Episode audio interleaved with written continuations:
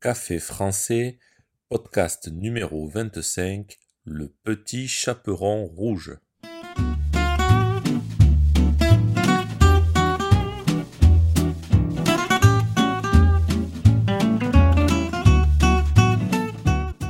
Bonjour chers auditeurs, comment allez-vous?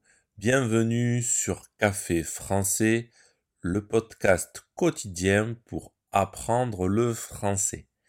J'espère que vous allez bien. Pour ce vendredi, je vais vous raconter l'histoire du petit chaperon rouge. Le petit chaperon rouge est un conte de tradition orale français. Il est raconté dans toutes les écoles de France et tout le monde connaît ce conte traditionnel. Aujourd'hui, je vous raconte l'histoire du petit chaperon rouge.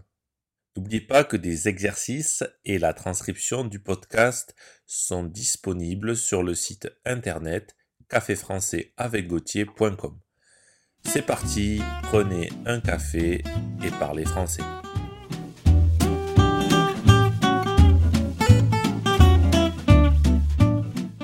Il était une fois une petite fille de village, la plus jolie qu'on avait vue. Sa mère en était folle, et sa grand-mère plus folle encore. Sa grand-mère lui fit faire un petit chaperon rouge qui lui allait si bien que partout on l'appelait le petit chaperon rouge. Un jour, sa mère avait cuisiné des galettes. Elle lui dit Va voir comment se porte ta grand-mère, car on m'a dit qu'elle était malade. Porte-lui une galette et ce petit pot de beurre. Le petit chaperon rouge partit aussitôt pour aller chez sa grand-mère qui habitait dans un autre village. En passant dans un bois, elle rencontra le loup, qui eut bien vite envie de la manger. Mais il n'osa pas à cause des bûcherons qui étaient là dans la forêt. Il lui demanda où elle allait. La pauvre enfant, qui ne savait pas que le loup était dangereux, lui dit Je vais voir ma grand-mère et lui porter une galette avec un petit pot de beurre que ma mère lui offre. Habite-t-elle loin? lui dit le loup. Oh oui, dit le petit chaperon rouge. Après le moulin que vous voyez tout là-bas, à la première maison du village. Eh bien, dit le loup, je veux aller la voir moi aussi. J'y vais par ce chemin, et toi par cet autre chemin, et nous verrons qui sera le plus tôt. Le loup se mit à courir de toutes ses forces par le chemin qui était le plus court, et la petite fille s'en alla par le chemin le plus long. Elle s'amusait à cueillir des noisettes, à courir après des papillons, à faire des bouquets des petites fleurs qu'elle rencontrait. Le loup arriva le premier à la maison de la grand-mère. Il frappe à la porte. Qui est là? C'est votre petite fille, le petit chaperon rouge, qui vous apporte une galette et un petit pot de beurre que ma mère vous envoie, dit le loup en imitant sa voix. La bonne grand-mère, un peu malade, était dans son lit. Elle lui cria. Ouvre la porte et entre. Le loup entra.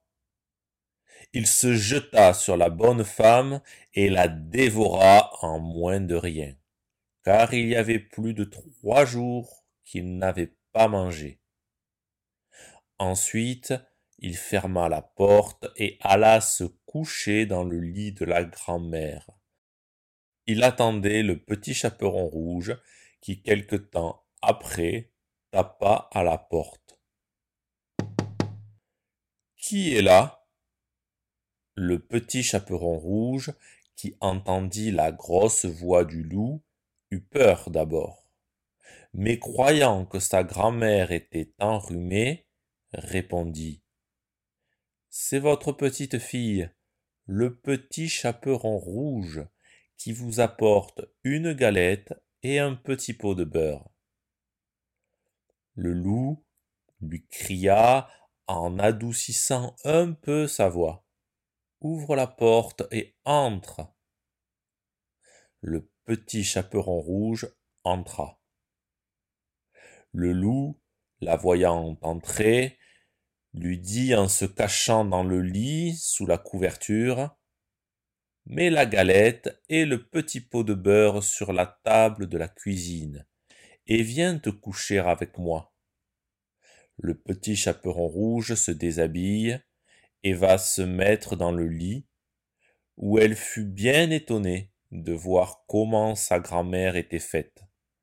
Elle lui dit Grand-mère, que vous avez de grands bras. C'est pour mieux t'embrasser, ma fille. Grand-mère, que vous avez de grandes jambes. C'est pour mieux courir, mon enfant. Grand-mère, que vous avez de grandes oreilles. C'est pour mieux écouter, mon enfant. Grand-mère, que vous avez de grands yeux. C'est pour mieux voir, mon enfant. Grand-mère, que vous avez de grandes dents. C'est pour te manger. Et en disant ces mots, ce méchant loup se jeta sur le petit chaperon rouge et la mangea. Moralité de ce conte. Attention, les loups les plus gentils sont aussi les plus dangereux. Si ce podcast vous a plu et pour soutenir le projet, n'hésitez pas à consulter les vidéos de Café Français sur YouTube ou à me suivre sur les réseaux sociaux. Vous pouvez aussi me retrouver sur le site internet caféfrançais avec A bientôt chers auditeurs.